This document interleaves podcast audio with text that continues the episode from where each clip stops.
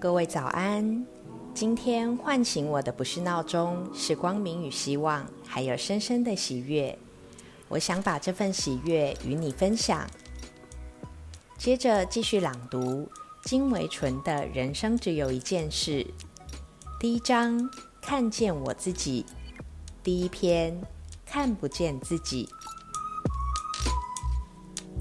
可能有不少人和我一样，感觉外面人和家里人对自己的看法不太一样。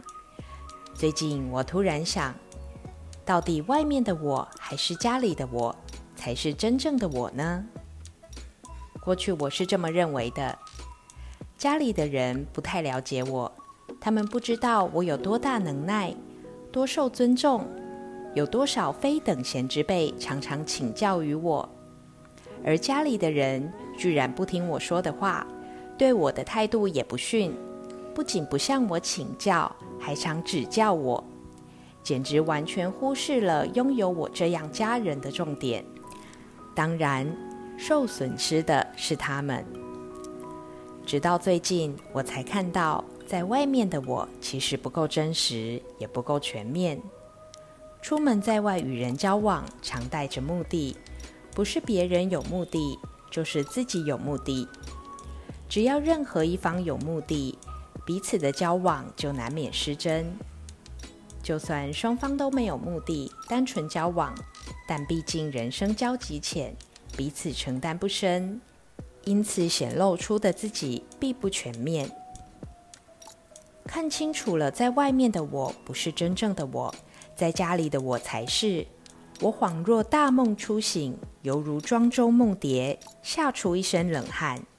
原来自己一直认同的，只是个不全面的假我。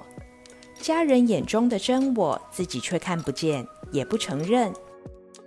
我还想起，曾经一度觉得出差时住的酒店浴室灯光设计得很好，照起镜子来比较顺眼，心情也愉悦。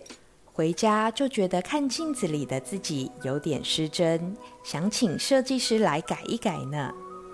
原来我是一个不愿意看见自己的人，照镜子不顺眼，还想改镜子呢。我还想到自己有时与人相交，深感心领神会，颇有知音难得的感受。是不是？其实只是对方认同我而已。有些人我讲话他听不懂，让我觉得他不了解我，其实也只是他不认同我而已。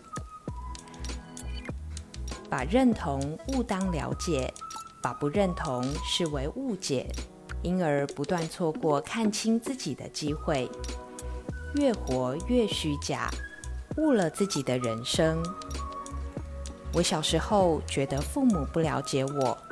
上学后觉得老师不了解我，上班后觉得老板不了解我，结婚后觉得太太不了解我，做父亲后觉得孩子不了解我，活到一大把年纪，才发现世上最不了解我的，居然就是自己，真是汗颜呐！